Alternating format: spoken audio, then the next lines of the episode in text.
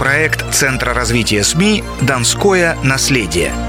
Истории добрых и важных дел – Музей «Донская казачья гвардия» при Донском государственном техническом университете в своем роде уникальное место. Здесь собраны более 500 экспонатов, имеющих непосредственное отношение к трем гвардейским казачьим подразделениям, сформированным на Дону и принимавшим участие в войне 1812 года. Лейб-гвардии казачий полк, лейб-гвардии атаманский полк и лейб-гвардии шестая казачья батарея.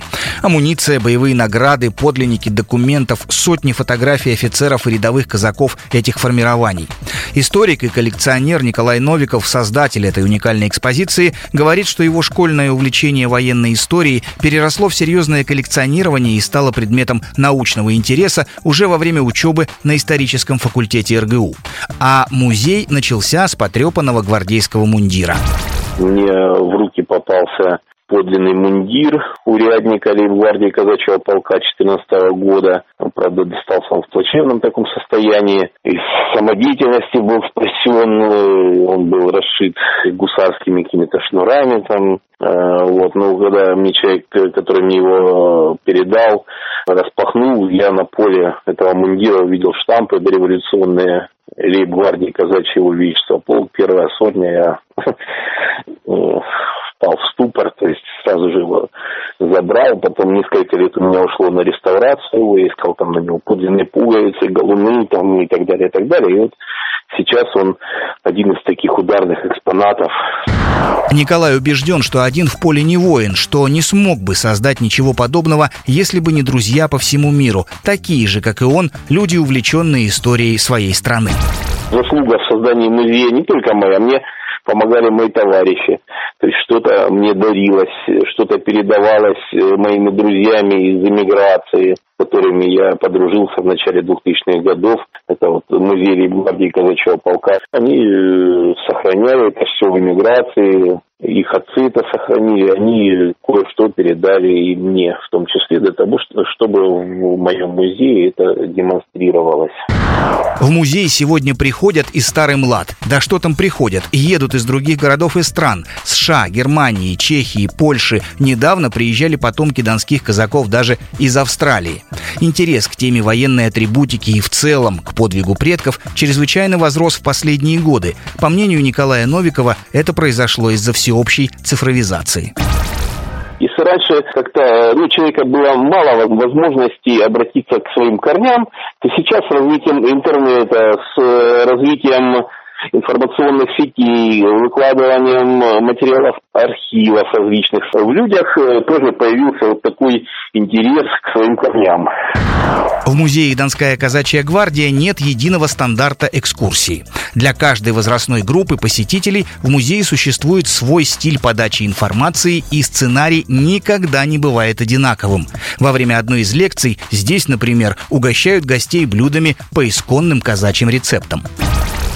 Основном это гости из других городов, которые интересуются помимо исторического материала подачи, их еще интересует, допустим, там наша местная кухня донская, огурцы с медом, точковые соленые огурцы с медом, или различные соленья донские, сало с чесноком, то есть бутерброды, селедка с кофе. Кофе у нас варится старинным гвардейским казачьим способом на турецкой кофеварке, которая сделана из мрамора, э, там в турках варится в песке и так далее, и так далее. То есть наши сотрудники освоили это.